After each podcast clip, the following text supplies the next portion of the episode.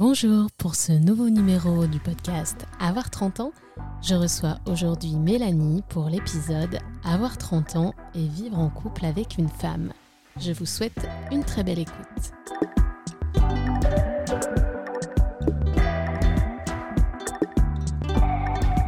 Bonjour Mélanie. Mélanie, tu as presque 27 ans et tu habites à Bordeaux. Jusque-là, j'ai juste. Ça. Tu euh, as un compte Instagram qui est suivi par plus de 23 000 personnes. Ça fait un petit moment que tu l'as déjà. Et aujourd'hui, je voulais échanger avec toi pour un épisode et aborder un sujet qu'on n'a pas encore abordé dans le podcast, qui était l'homosexualité puisque une très grande partie de ton contenu est en lien avec euh, la communauté euh, LGBTQIA+, et euh, le fait d'être en couple avec une femme. Est-ce que tu peux nous raconter pourquoi tu as voulu créer un compte sur cette thématique? Bah Déjà, merci beaucoup de m'inviter dans ton podcast. Je suis super contente de participer en tout cas et d'être la première à parler d'homosexualité féminine. ça me fait très plaisir et j'espère que je ne serai pas la seule en tout cas parce que c'est un sujet donc je pense qu'il faut vraiment parler de plus en plus. Euh, moi, j'ai créé ce compte en 2020. Euh, en fait, à la base, j'avais pas prévu euh, de créer un compte Insta. En fait, moi, j'avais juste fait un constat euh, après mon coming out en 2018 et qu'il n'existait pas grand-chose pour les personnes euh, LGBT ou lesbiennes. Et je me sentais assez seule dans ma petite ville d'Annecy en Haute-Savoie. Et du coup, j'ai commencé à créer des pique-niques LGBT. Et ensuite, par la suite, j'ai créé des soirées LGBT parce que mon but, c'était vraiment de réunir des personnes LGBT et de montrer qu'on n'est pas seul au sein de la communauté. Et il y a eu le confinement. Et pendant le confinement, du coup, euh, j'ai voulu un petit peu euh, raconter mes anecdotes parce que c'est vrai que au fur et à mesure que j'ai organisé des pique-niques ou des événements, je me suis rendu compte que souvent les gens se sentaient très seuls en fait. Et je me suis dit ça pourrait être sympa aussi euh, bah, que je raconte des anecdotes. Et en fait, de fil en aiguille, en trois ans, je me suis rendu compte que il y avait une vraie invisibilisation des femmes lesbiennes. Et euh, c'est là où je me suis rendu compte qu'il y avait un, un, problème en fait dans notre société. Du coup, j'ai créé Parlons lesbiennes justement et j'ai créé tout ce qu'il y a autour, le blog, le TikTok, le Facebook, l'Insta, les, les petites rubriques éducatives justement pour parler, euh, pour lutter contre déjà toutes les injonctions sociétales faites aux femmes lesbiennes, parce qu'il y en a beaucoup. Et après, éduquer, éduquer à la sexualité, parce qu'il y a beaucoup de femmes qui arrivent dans, dans le monde lesbien et qui savent rien et c'est pas avec le le porno actuel ou avec euh, les films qui nous montrent une pseudo-sexualité euh, euh, créée dans l'imaginaire des hommes que ça nous représente vraiment. Et en fait, au fur et à mesure, j'ai créé des choses comme un, un, blog où je parle chaque semaine. Enfin, maintenant, ça va être tous les mois la rentrée, mais d'un film, d'un livre euh, lesbien ou LGBT qui m'a marqué, où j'écris des petites romances érotiques, etc. Enfin, c'est vraiment pour visibiliser et montrer qu'en tout cas, j'espère sur mon compte, une femme lesbienne, elle peut retrouver euh, à peu près tout ce qui, moi, m'a manqué euh, lors de mon coming out. C'est ça, en fait, tu as fait un constat qu'il euh, y avait peu de contenu, il y avait peu d'infos, il y avait Enfin, tu en parles, il y avait peut-être même peu de références culturelles ou artistiques, ou alors c'est une projection faite par des hommes, donc euh, on sait très bien que la vision des lesbiennes par les hommes, c'est comment dire, c'est très biaisé et très orienté autour d'eux, donc euh, c'était pas forcément euh, ce dont toi tu avais besoin. Est-ce que ça a été compliqué pour toi de, lancer ça dès le début? Parce que est-ce que toi déjà, quand tu as pris conscience de ton homosexualité, tu t'es tout de suite dit, bah je vais en parler aux autres, je vais créer des pique-niques, ou il t'a fallu quand même un petit cheminement personnel avant de créer des événements avec d'autres personnes? Pas vraiment. J'ai fait mon coming out en mars 2018. J'ai créé le groupe Facebook en janvier. J'ai organisé des pique-niques à partir de juin 2019. Donc euh, quasiment un an et deux mois après. En fait, moi, je pense que j'avais surtout ce côté où euh, quand j'ai fait mon coming out, en fait, euh, ça m'a soulagée. Je l'ai dit que, en fait, surtout que je terminais une histoire avec un homme dit idéal et personne n'a compris pourquoi je l'avais quitté. Donc, en fait, j'en avais marre de me justifier et je pouvais pas me justifier en disant que c'était pas un mec bien parce que c'était le mec vraiment parfait. Du coup, à un moment donné, j'ai dit non, en fait, le problème, c'est moi. Et je vais vous dire que ce qu'il y a vraiment, que lui m'a beaucoup protégé aussi. Il a pas voulu dire euh, à ma famille qu'il avait appelé, etc., pour comprendre. Enfin, bref. Et en fait, j'ai surtout eu ce côté où je me suis dit, euh, il manque quelque chose, en fait. Il, manque quelque chose. Et, euh, et, vraiment, moi, je pense que si j'ai tardé comme ça à mon coming out, c'est parce qu'en fait, je pense que j'avais même pas conscience que ça existait déjà pendant une bonne partie de ma vie. Je savais même pas que, enfin, je savais, je savais pas mettre de mots sur des sentiments entre femmes. Parce qu'encore, l'homosexualité masculine, tristement, on la connaît euh, avant de la connaître sous, sous l'aspect amoureux, etc. On la connaît sous des insultes. Et l'homosexualité féminine aussi, mais moi en fait elle est tellement invisibilisée je, je pense qu'en fait j'avais pas conscience ou alors j'avais une représentation des lesbiennes euh, plus jeunes bah c'était euh, genre euh, mes potes hyper masculines qui jouent au foot tu ah, vois le cliché gazon maudit quoi ouais et qui me correspondait pas et en fait pour moi les lesbiennes alors j'aime pas classer les lesbiennes parce que c'est assez enfin je trouve pas qu'il y a des types de lesbiennes enfin je pense qu'on peut être enfin on peut être plein de lesbiennes à la fois et c'est un immense spectre mais en tout cas, moi, à cette période, et je me considère quand même comme plutôt féminine, j'étais perdue, quoi. J'en voyais pas. Donc, je me disais, en fait, que j'existais pas. Donc, euh, qu'il n'y avait pas de lesbienne comme moi. Donc, forcément, bah, euh, j'étais pas lesbienne, quoi.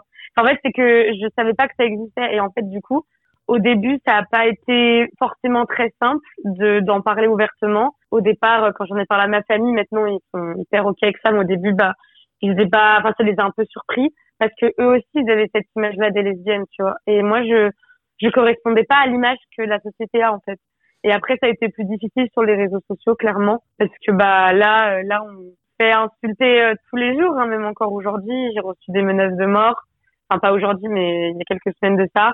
Mais tous les jours je me fais insulter euh, pour pour tout et rien d'ailleurs. Mais mais voilà après c'est un combat moi que, que je mène de front et je suis pas prête d'arrêter. Mais mais voilà un petit peu pour euh, pour résumer. Je sais pas si j'ai répondu exactement à tes questions, si j'ai un peu dévié, mais euh. non non mais c'est très bien. Alors on va revenir effectivement sur les réseaux sociaux et malheureusement sur les haters puisque c'est quand même une porte ouverte sur beaucoup de haine les réseaux sociaux. Heureusement maintenant beaucoup de pédagogie, mais malheureusement aussi beaucoup de haine.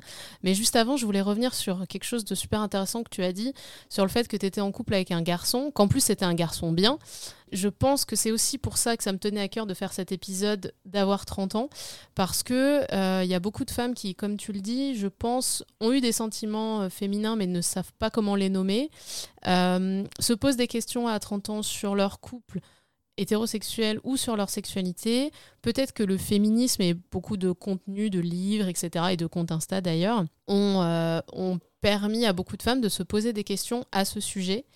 Euh, et, tu le décris très bien, en fait. C'est que tu étais en couple avec un homme et que visiblement ça se passait bien.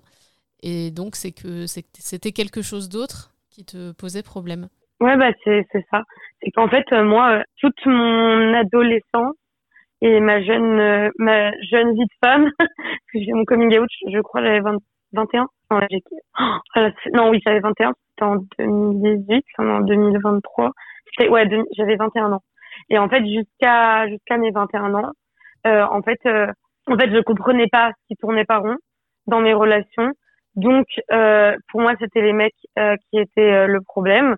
Et bon, sans, j'aime pas dire ça parce que, mais en réalité, je pense aussi qu'indirectement, j'ai cherché des mecs qui me rendraient malheureuse pour justifier le fait que j'étais pas forcément heureuse avec eux, parce que je comprenais pas vraiment d'où venait le problème. Alors, je sais pas si c'est clair ce que j'explique là, mais euh, donc tous, les, très clair, tous les mecs sont pas, ouais, tous les mecs sont pas forcément des connards, hein, loin de là, mais c'est juste que moi, je pense, j'ai volontairement cherché euh, des personnes qui étaient violentes, des personnes euh, qui trompaient, des personnes, en fait, pour justifier, bah, ouais, en fait, le problème, ça vient pas de moi, quoi.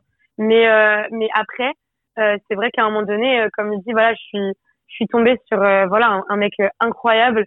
et d'ailleurs, j'en parle souvent, hein, que je pense que c'est le, vraiment le j'aurais pu me marier avoir des enfants avec lui si j'avais été hétéro parce que c'était vraiment une personne euh, formidable et, euh, et le genre de, de mec je pense que j'ai attendu une bonne partie de mon adolescence. C'est vraiment euh, voilà. Et en fait les sentiments je, je n'ai pas pas aimé cet homme non plus il faut pas non plus dire voilà. J'ai eu des sentiments pour lui. Je pensais que c'était des sentiments amoureux et en fait j'ai j'ai rencontré une une femme qui était qui est devenue ma meilleure amie et pour laquelle j'ai développé des sentiments juste hors normes et là, j'ai compris que c'était vraiment l'amour. Et je me suis rendu compte que les sentiments que j'avais développés pour euh, pour garçon, euh, c'était c'était de l'amour, mais finalement, c'était je me projetais pas en fait. En fait, j'ai mais là même là, je suis en couple avec euh, une femme avec qui je vais me marier, qui est pas ma meilleure amie de l'époque, qui m'a fait euh, comprendre que j'étais homo. Mais là, je comprends ce que c'est l'amour, c'est d'avoir envie de se projeter, de se marier, que je suis prête à avoir des enfants avec cette personne, etc. Alors qu'avec le mec avec qui j'étais, j'avais même pas projeté de vivre avec lui en fait. Donc je sais pas si j'aimais ce sentiment d'être aimé par quelqu'un de bien. Je, je sais pas aujourd'hui, puis j'ai pas envie de trop chercher parce que s'il écoute podcast, je pense que ça le blesserait. Mais, mais en vrai, euh, je me suis surtout rendu compte que en fait cette fois-ci, ouais, le problème vraiment il venait de moi et que j'étais vraiment folle amoureuse d'une femme. Et au début, j'ai, je me suis dit que c'était pas vraiment de l'amour pour cette fille, c'était plutôt un fantasme, En fait, j'ai moi-même. Ouais, t'avais du mal à, accepter, quoi, l'idée. Ah ouais, non, mais vraiment, enfin, moi, quand je repense à, à cette période et tout, je me dis, mais j'étais dans un placard, mais c'est vraiment, enfin, c'est pas au, sens euh, littéral, quoi. C'est vraiment au sens figuré. Je me donnais toutes les excuses possibles pour ne pas être lesbienne. C'est genre au lycée, même mes potes, ils me disaient, Mel, tu regardes plus une nana que nous. C'était des mecs en l'occurrence. Et moi, je disais, bah non, mais c'est parce que je suis complexée. J'aime bien regarder comment elle s'habille. J'aime trop la mode et tout. En vrai, je m'en, je m'en, je m'en fous de la, enfin, c'est, enfin, en fait, je me, je trouvais des excuses, mais que moi-même, je croyais et qui étaient valables et acceptables aux yeux de la société. Alors que clairement, quand j'ai fait mon coming out, tout le monde m'a dit, mais on savait depuis toujours. Même ma grand-mère m'a dit, de toute façon, t'as toujours traîné avec des homos. Je m'y attendais, en fait. Pour moi, c'est, j'attendais juste le moment où t'allais m'en parler, en fait. Mais moi, je me con, enfin, j'essayais de me convaincre moi-même que, que je l'étais pas. Ou alors, j'allais, euh, tu vois, m'hésiter ou me mettre en run toute ma famille pour euh, le mariage homo, là, en 2013-2014, 2013, je crois. Et en disant que j'étais pas homo, mais que ça me tenait à cœur de défendre cette cause. En soi, on peut défendre des causes qui nous concernent pas, mais j'ai donné tellement mon âme que franchement, ça, ça doulait que je, le défendais pour moi, quoi, en fait. Et, euh, et c'est vrai qu'avec le recul, ça me fait rire. Mais c'est triste quelque part parce qu'en fait, si, si on m'avait tendu la main à cette période-là, tu moi, penses que, ouais. tu, tu, penses que tu aurais bah, pu euh, le faire plus tôt? Mais de ouf, mais complètement. En fait, en fait, vraiment, moi, je suis quelqu'un après de très réseaux sociaux et tout. Et moi, je trouvais personne en fait sur les réseaux qui en parlait. Et c'est pour ça que moi, j'essaye d'en parler aussi euh, à travers mes réseaux sociaux. Mais, mais en fait, j'ai cette sensation que, enfin, on m'a pas, on m'a pas tendu cette perche là que j'aurais, dont j'aurais vraiment eu vraiment besoin. Et en fait, c'est vraiment arrivé à la fac où euh, aussi je suis sortie de ma petite ville où ouais, je me suis dit ok, il se passe des trucs et tout. Et, euh, et pour info, vraiment le premier encart que j'ai avec une nana, je m'étais inscrite euh, quand j'avais peut-être 19 ans quoi, sur un, un site de rencontre lesbienne. Et euh, je me souviens même plus le nom et j'avais flashé sur une meuf et on parlait, on parlait. Et elle m'a donné rendez-vous. Je suis allée au rendez-vous et genre quelques mètres avant, je suis repartie parce que j'ai trop peur d'y aller quoi. Genre vraiment le placard, euh, j'ai jamais ressorti cette histoire. Enfin si une fois en story, je l'ai dit en rigolant. C'est un jour quelqu'un. Euh, ouais mais un jour elle me avant, euh, C'était avant ton coming out, donc du coup c'est que tu avais quand même commencé à emprunter ce chemin. Ah oui oui oui oui. Enfin le chemin il était bien, il était bien là, hein, mais euh, mais bien caché. Je, en fait c'est comme par exemple dans ma sexualité. Enfin moi ça me fait rire aujourd'hui, mais je regardais des pornos un peu lesbiens. Euh, qui sont d'ailleurs complètement nuls à chier. On voit que c'est tourné par des hommes. Quand j'ai ma première fois avec une femme et que j'ai essayé de refaire un porno lesbien, ah, c'était très drôle. Non, mais ça se passe pas du tout comme ça. Surtout dans les pornos lesbiens, il y a toujours un mec qui arrive en mode, hey, super les meufs, j'arrive. Oui, c'est fait, fait, pour faire fantasmer des hommes, donc. Euh... Oui, oui, mais je regardais ça parce que genre ça m'excitait plus que le porno hétéro de voir des femmes. Et après coup, j'en parlais avec des potes, je dis bah oui, mais en même temps, c'est les seuls vrais pornos où les femmes, elles ont un orgasme. Mais mes potes, c'est la web. Non, mais tu, tu regardes quand même des pornos lesbiens, Tu regardes quand même des femmes qui, enfin, enfin, mes potes, ça les faisait rire parce qu'eux aussi, ils avaient compris que, voilà. Mais, enfin, avec le recul, quand j'y repense, c'est hyper drôle parce que, enfin, maintenant, je, enfin, franchement, je me reverrais, je dirais, mes meufs, assume quoi. Assume-toi. Bah, justement, euh, c'est marrant parce que donc tu as, créé ce compte pour aussi avoir des échanges euh, là-dessus et visibiliser euh, ça. Est-ce que aujourd'hui il y a des femmes qui, qui t'écrivent, alors pas forcément de, autour de la trentaine, mais qui t'écrivent en te disant bah je crois que ça y est j'ai compris, ça m'a fait prendre conscience de quelque chose, ce, contenu m'aide à, réaliser ce que je préfère, etc. Ah ouais. En vrai, là j'ai du mal à répondre à tous mes DM en ce moment parce que enfin j'ai gagné des abonnés, mais surtout que j'en ai tout le temps, tout le temps. Et moi je pensais pas, mais en fait c'est que j'ai des femmes de tous les horizons. C'est vraiment, j'ai même des femmes de plus de 50 ans qui me parlent. Hein. C'est c'est pas du tout limité. J'ai pas que, j'ai vraiment pas du tout que des jeunes qui me parlent. J'en ai forcément. J'ai des mineurs.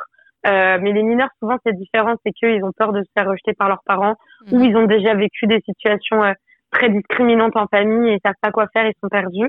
Mais j'ai aussi plein de femmes euh, qui sont dans ma situation, qui ont été dans ma situation et qui me disent qu'elles savent pas quoi faire, comment moi j'ai fait, etc. Et oui, oui, j'en ai, j'en ai tout le temps, tout le temps, tout le temps, tout le temps, tout le temps. Et ça, c'est vraiment euh, quelque chose. Même quand mon contenu, parce que l'été, mon contenu, euh, je fais un peu moins de contenu euh, forcément militant, etc. Puis c'est quelque chose à l'avenir aussi que je vais, genre, je vais en parler plus officiellement à la rentrée, mais c'est quelque chose que je vais un peu en faire moins parce que j'ai trop d'insultes en fait en faisant du contenu militant et ma santé mentale là, je j'en peux plus. mais euh, mais c'est vrai que même en faisant du contenu finalement, euh, là je fais du contenu plutôt body positive et mhm. on va dire plus tranquille. Enfin voilà, je mets des photos de ma chérie et moi euh, pour nos fiançailles, voilà, c'est tranquille. Je fais pas des posts très éducatifs, j'en fais même pas l'été.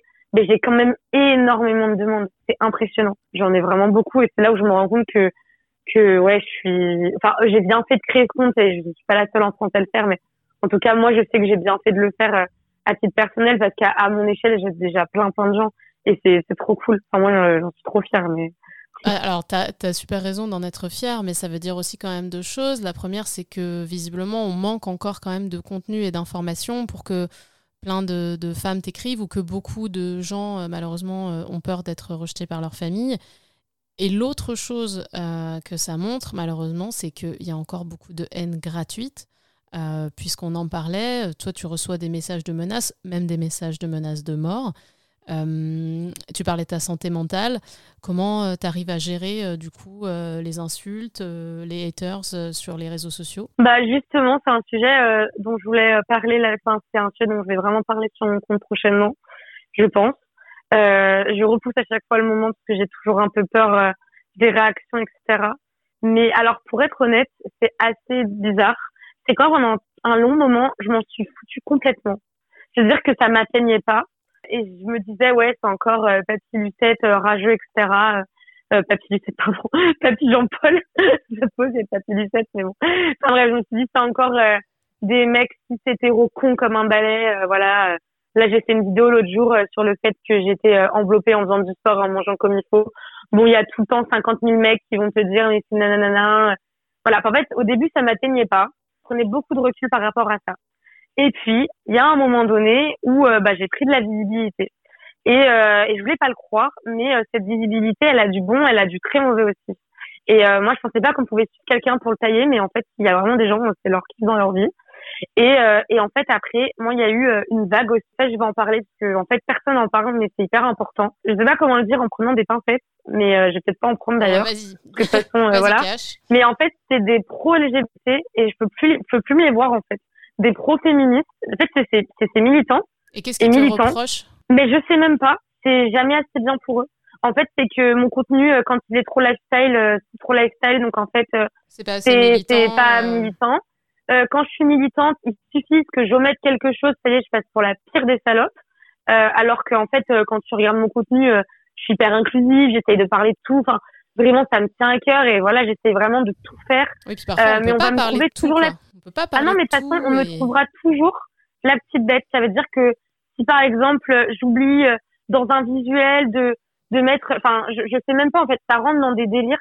Moi, ça me, ça me, enfin même là, tu vois, d'en parler, ça m'agace parce que ça m'épuise en fait. Je, je, en fait, c'est-à-dire qu'avant de faire un visuel, je dois le relire ou quand je l'ai lu, je dois le faire euh, vérifier par je sais pas combien de personnes parce que t'imagines si j'ai oublié de mettre ça, si j'ai oublié de faire ça.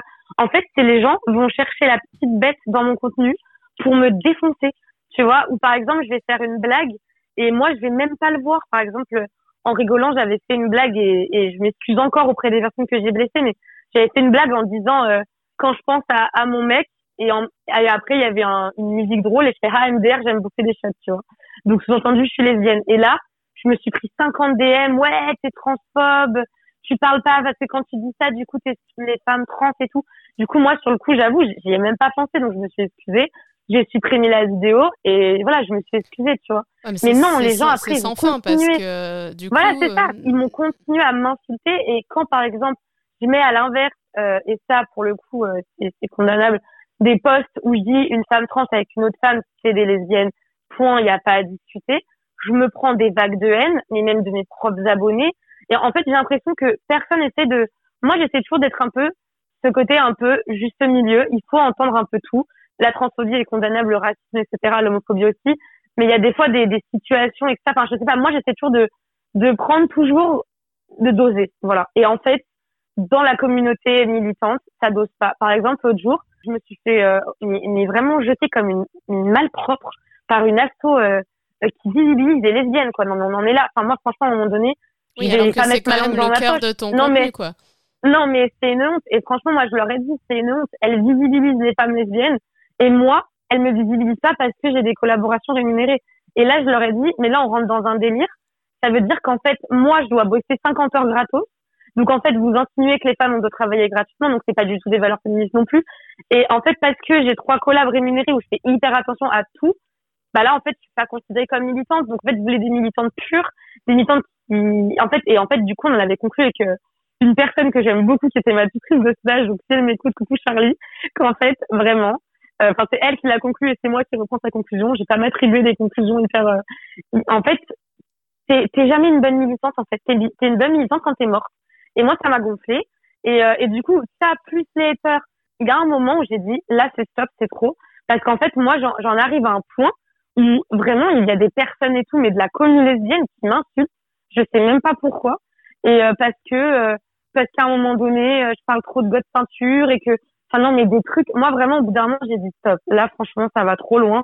Moi, je suis là pour aider des lesbiennes. Je suis là parce que moi, j'aurais aimé avoir ce contenu. J'essaye de faire tout gratuit en plus pour les abonnés.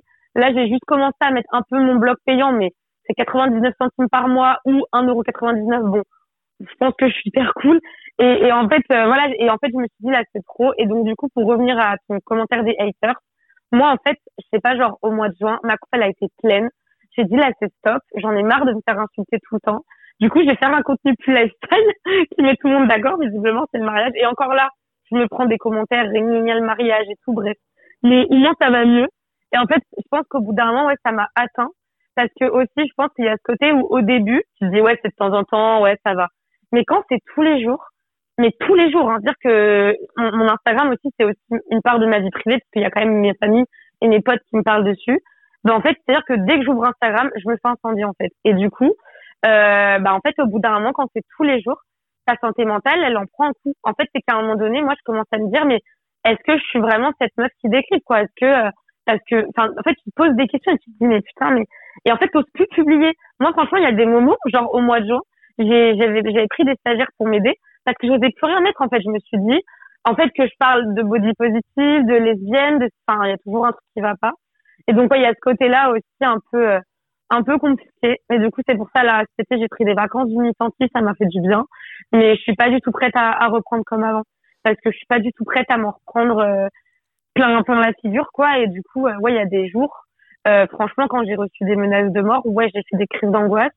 Et ça a modifié mes attitudes quoi. Maintenant genre je publie euh, plus rien dans dans ma résidence plus rien où j'habite.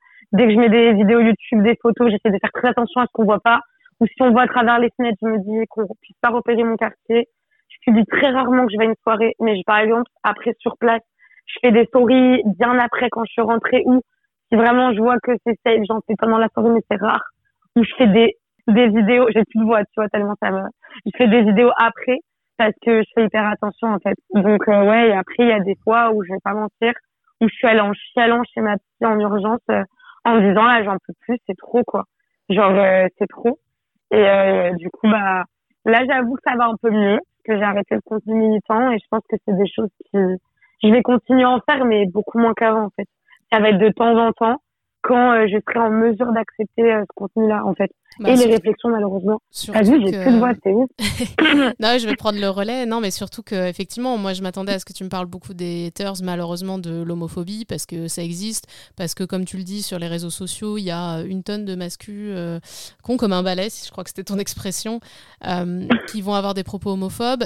Par contre, c'est vrai que je m'attendais pas à ce qu'il y ait aussi des euh, sur-militants, des pro-militants, je ne sais pas comment appeler ça, qui eux te reprochent le contenu alors que le but est bien sûr de défendre la cause et de la visibiliser. Donc euh, c'est un casse-tête sans mm. fin en fait, il n'y a, pas de, a pas de solution et, malheureusement à partir du... Enfin je pense à, à Lena Situation qui a fait euh, des choses toujours super positives et qui en fait dès qu'elle met une robe prend des vagues de haine parce qu'elle a, je sais pas, de la cellulite comme toutes les femmes. Et je me dis ouais, il n'y a, y a pas de il n'y a pas de solution. Quoi. Dès que tu es public et visibilisé, ben, malheureusement, euh, ça déclenche de la haine, donc il faut se préserver, c'est clair. Après, euh, euh, en fait, c'est qu'il y a ce côté où ils veulent une militante parfaite. Et en fait, je pense que ce qu'on a du mal à comprendre, c'est que nous, derrière, on est, on est tout seul. La plupart du temps, moi, j'ai été aidée pendant un mois par des stagiaires, mais un peu plus. Mais je veux dire, enfin, on est quand même, on est quand même relativement seul à créer, et ça arrive de faire des erreurs. Moi, si tu prends mon contenu il y a trois ans et maintenant, j'ai énormément évolué parce qu'aussi, j'ai appris en lisant des livres, en, en En fait, on apprend à notre contenu, il évolue avec nous. Et, euh, et vraiment, enfin, je trouve ça, euh, enfin moi, c'est en fait honnêtement, ce qui me fait le plus de peine, mais vraiment ce qui peut vraiment me faire du mal, c'est quand ça vient de ma propre communauté. Je me dis mais waouh, c'est triste quoi. C'est, on peut pas arriver. Enfin, moi en fait, j'avais cette volonté-là de réunir, et je me dis les gens, ça leur va jamais, c'est jamais assez suffisant. Ou même quand je fais payer un truc pas cher, on va me reprocher de faire du contenu payant, mais par exemple, tu vois, j'ai une, copine influenceuse qui me disait que elle, quand elle faisait des sponsors, elle avait des, des gens qui allaient lui dire que c'était trop de sponsors alors qu'elle en faire peut-être deux par mois, tu vois. En fait, les gens sont jamais satisfaits vraiment et c'est difficile. Et quand tu leur demandes de payer, bah, ils veulent pas, tu vois. Donc, euh, donc ouais, mais c'est vrai que oui, ça choque quand je dis ça, mais moi, j'ai plus honte de le dire parce que, parce qu'en fait, aujourd'hui, si en grande majorité, j'arrête le contenu militant, c'est à cause de ces pro-militants euh, parfaits. En fait, en plus, c'est des personnes, moi, c'est ça qui me termine. Hein. C'est quand je vais sur leur compte, franchement, ils publient rien. Tu vois ou pas? Ils publient deux photos, quoi c'est même pas des comptes militants qui, tu vois, à la limite, on pourrait avoir un vrai échange. Et moi, je suis pour ça, justement. J'adore échanger. Tu vois, quand, quand on me dit là, ça va pas, bah ouais, pourquoi? Explique-moi. Ah ouais, d'accord, ok, je comprends. Bah, c'est une erreur de ma part. Attends, je vais la refaire et, et je vais faire ça mieux, tu vois. Moi, je suis, moi, j'adore, en fait, ce, les remarques constructives parce que c'est comme ça qu'on évolue. Mais là où je comprends pas, c'est que des fois, c'est gratuit et c'est des gens qui militent pas eux-mêmes, tu vois. C'est vraiment juste le plaisir de tailler quelqu'un qui essaye un truc, quoi. Et ça, moi, c'est, j'en ai marre. voilà, désolée. Je voulais pas parler forcément de ça dans ton podcast, mais euh, non, mais c'est un, coup de gueule intéressant et je t'avoue que ouais, moi j'avais pas conscience que euh, bah malheureusement parfois les attaques peuvent être virulentes et violentes et venir de ta propre communauté. Donc c'est intéressant à savoir. Tu l'as mentionné un peu plus tôt, tu vas bientôt te marier, donc euh, félicitations. Euh, tu l'as, j'en parle parce que je me permets d'en parler parce que tu l'as, tu l'as visibilité sur, euh, sur ton site. tu parlais il y a quelques minutes du fait que tu avais milité pour le mariage pour tous. Aujourd'hui, c'est donc un peu l'aboutissement et le résultat de, de ça. Est-ce que ça te rend fier d'avoir été présente entre guillemets, tout au long du parcours pour aujourd'hui pouvoir avoir ce droit? Oui, complètement. Oui, oui, après, euh, je pense qu'à mon échelle, j'avais 17 ans, donc euh, j'ai pas milité euh, euh, comme des femmes plus âgées. Enfin, je vais pas prendre le combat de certaines femmes qui ont vraiment beaucoup plus milité que moi. Mais, euh, mais en tout cas, oui, clairement, moi, je, suis, en fait, je suis surtout hyper heureuse et fière de vivre dans un pays comme la France qui me permet, à l'heure actuelle, non seulement de pouvoir euh, être euh, en couple euh, avec une femme, mais surtout de pouvoir me marier et d'avoir des droits avec elle. Là, on est déjà paxé. Enfin, en fait, on, on, je savais pas qu'elle allait me demander en mariage. Du coup, moi, je l'ai demandé en pax la même année, donc c'est très très drôle. Mais mais c'est vrai que c'est comme je dis souvent, on a une chance incroyable en France. Alors, il y a beaucoup de choses à améliorer, je suis d'accord. Mais on a une chance incroyable en France. Enfin, moi, je, je mesure surtout qu'on est parti en voyage de Pax à Zanzibar. Bon, la destination, c'est, c'est pas la meilleure pour un voyage de Pâques. Mais, euh, mais là, on s'est rendu compte, en fait, qu'il y a vraiment des pays où tu fais, euh, tu fais quoi, pour, euh, pour être homo. Donc, euh, enfin, le simple fait d'aimer une femme, c'est, euh, c'est considéré comme, comme une peine de mort ou c'est très sensible, quoi. Donc, donc c'est là où on se rend compte vraiment de la chance qu'on a. Et, et clairement, ouais, je suis super contente de vivre dans un pays, même si on peut toujours améliorer, tu vois. Mais super contente de vivre dans un pays et reconnaissante aussi d'avoir un pays qui m'accepte tel que je suis. Et euh, même si bien sûr euh, dans la rue, ça, on pourra pas changer les mentalités, des... on pourra pas tout changer en, en un siècle. Je pense qu'il, je pense qu'il faudra encore des années, des années, des années avant que ça change. Mais reconnaissant quand même que aujourd'hui on peut vraiment être qui on est quoi, sans avoir forcément à se cacher quoi. Ça c'est vraiment cool. Et alors, je pose souvent cette question à la fin du podcast. Je vais essayer de la, remasteriser un peu pour toi, parce que tu disais que tu étais en couple avec un homme au début de ta vingtaine, je crois. Est-ce que euh, tu aurais imaginé qu'à 30 ans, tu serais fiancée avec une femme? Est-ce que tu pouvais l'imaginer, même si euh, tu t'étais pas encore, euh, entre guillemets, mis d'accord avec, avec toi-même sur ce que tu aimais, sur qui tu allais aimer? Oh mon Dieu, non. Non, vraiment, vraiment. Non, vraiment. Enfin, franchement, moi, je rêvais d'être médecin, d'avoir une carrière incroyable euh, ouais, à, me marier avec euh, une femme, à envisager d'avoir des enfants. Non, vraiment, c'est pas du tout la vie, que, que j'imaginais, mais elle, me convient telle qu'elle est. Enfin, je pense que la vie, de toute façon, on peut pas prévoir. Enfin, même des fois, on me demande de prévoir trois mois à l'avance. Je suis là, non, non, non, détends-toi. Déjà, une semaine d'avance, compliqué. Je sais juste mon anniversaire, quelle date c'est. Je sais que tous les soirs, enfin, tous les, enfin, tous les jours de cette année-là, entre guillemets, je fais une soirée. Je sais qu'à Noël, on se réunit en famille. Voilà, c'est des dates où je sais que ça bouge pas mais je suis incapable de, de prévoir même ce que je vais faire euh, dans une semaine, quoi. Donc non, j'aurais, mais en fait, j'aurais jamais imaginé et surtout que ouais, j'allais j'allais me marier tout ça. Enfin finalement, j'aime être mariée un peu avant 30 ans. Ouais, c'est j'aurais jamais pensé rencontrer la bonne personne. Surtout si on m'avait dit ça à l'époque où vraiment j'enchaînais les relations pourries. Enfin en fait, j'aurais en tout cas vraiment pas imaginé qu'une femme vraiment pas. Enfin, j'aurais pas imaginé un jour que ça puisse être aussi sérieux, quoi. Enfin, parce que pour moi, genre, euh, il y a quelques années, c'était qu'un fantasme, quoi. Donc, euh, ouais, c'est, c'est marrant, la vie, elle est, elle est pleine de rebondissements et je pense qu'il faut savourer et profiter de, de tous ces petits moments, en fait. Bon, sauf, quoi, je, je vais pas revenir là-dessus, mais sauf dire tout ça, mais j'espère que les gens qui nous écouteront retiendront pas ce moment, parce que je me suis un peu énervée, c'est rare. Mais, euh, mais ouais, en vrai, faut retenir que les, les, les, bons moments et les côtés positifs euh, de tout ça, quoi. Ça, c'est un message plutôt positif. Et euh, du coup, je, renvoie vers euh, ton compte Instagram qui a du contenu militant et lifestyle, qui s'appelle Parlons lesbiennes, et, et, pour lequel tu réponds quand même en, DM parfois quand tu arrives à, avoir le temps pour répondre à tout le monde, aux personnes qui s'interrogent sur ce point, parce que comme tu l'as rappelé, peut-être que si tu avais eu ce contenu-là euh, accessible euh, il y a longtemps, bah, ça t'aurait peut-être permis de réaliser certaines choses plus tôt, voire de faire ton coming out plus tôt et, plus sereinement. Donc euh, j'encourage tous ceux qui, toutes ceux et toutes celles qui nous écouteront à aller consulter ton compte Parlons lesbienne. Merci beaucoup Mélanie, c'était très intéressant d'échanger avec toi et je te souhaite beaucoup moins de haters et longue vie à ton blog et à tes comptes Insta. Merci beaucoup en tout cas et ben merci à, toi euh, pour euh, cette belle interview. Euh, je suis vraiment super contente d'avoir pu euh, y participer et au même titre que toi, je te souhaite une longue vie à ton petit podcast. je suis très très contente d'avoir été interviewée et puis je te dis à bientôt. Merci beaucoup, à bientôt. À bientôt. Merci beaucoup Mélanie, on te retrouve sur ton compte Instagram Parlons Lesbienne ou encore sur ton site internet parlonslesbienne.fr. J'espère que cet épisode vous aura permis de mieux comprendre le cheminement qui a poussé Mélanie à faire du contenu militant et vous savez que vous pouvez également lui écrire pour partager vos interrogations, vos pensées, vos craintes, notamment en ce qui concerne le fait d'être lesbienne ou d'avoir des attirances pour les femmes. J'étais ravie de partager cette discussion avec Mélanie et j'espère que cet épisode vous plaira. Je vous invite à retrouver tous les autres épisodes d'Avoir 30 ans sur les plateformes de streaming et je vous dis à très bientôt pour un nouvel épisode.